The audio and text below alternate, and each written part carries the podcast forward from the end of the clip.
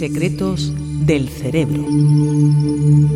La próxima vez que viaje en autobús o en tren, en vez de pasar el tiempo revisando una y otra vez en su cuenta de Instagram la belleza de las fotos que tomó en el espejo forzando la pose, debería probar a no hacer nada y aburrirse como una ostra. El aburrimiento es una de las actividades del cerebro menos comprendidas y con peor fama todos estamos obligados a ser productivos o al menos a fingir que lo somos, pero la ciencia prueba que nuestra mente necesita tomarse un respiro.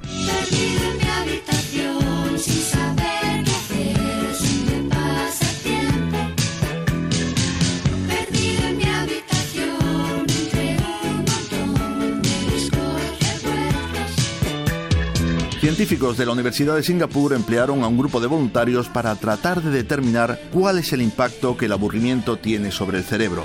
Los dividió en dos equipos. A uno de ellos les encargó la poco estimulante tarea de clasificar por colores varios cientos de alubias, mientras a un segundo equipo les dejaron que se lo pasaran pipa llevando a cabo cualquier tarea que les resultara estimulante y divertida, dentro de un orden claro, dado que estaban en un laboratorio. Un ratito después les pidieron a todos ellos que escribieran un relato que debían titular ¿Qué excusas empleas cuando llegas tarde a una cita?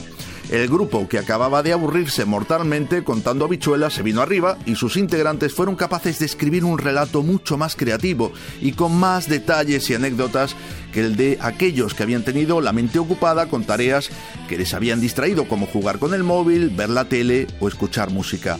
Los investigadores determinaron que pasar un rato de aburrimiento justo antes de llevar a cabo una ocupación alimenta la creatividad del cerebro y estimula a buscar respuestas más originales. En otro experimento, el doctor Timothy Wilson de la Universidad de Virginia encerró de uno en uno a un grupo de voluntarios en habitaciones que estaban vacías todos ellos reconocieron sentirse muy incómodos al no poder hacer otra cosa que mirar a la pared.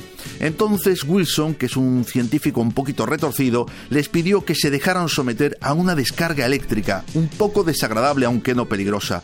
Todos los encerrados fueron educados y se acordaron en silencio de los familiares del doctor, pero a él solo le dijeron que preferían pagar dinero antes que volver a recibir el calambrazo. Wilson sonrió y les puso otra prueba perversa. Les dejó de nuevo a solas en la habitación vacía con el cacharro que daba calambre. ¿Adivinan qué ocurrió?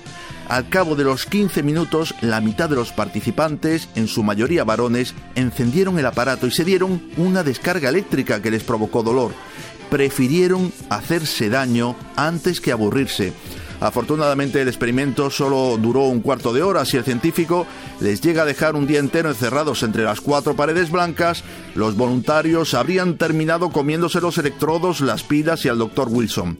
La ciencia prueba, no obstante, que para mejorar la productividad, la autonomía y la capacidad de observación del cerebro es muy saludable pasar unos minutos observando los desconchones de la pared o las manchas de tomate del mantel de tela recién comprado en un bazar oriental. Antonio Rial, Radio 5, Todo Noticias.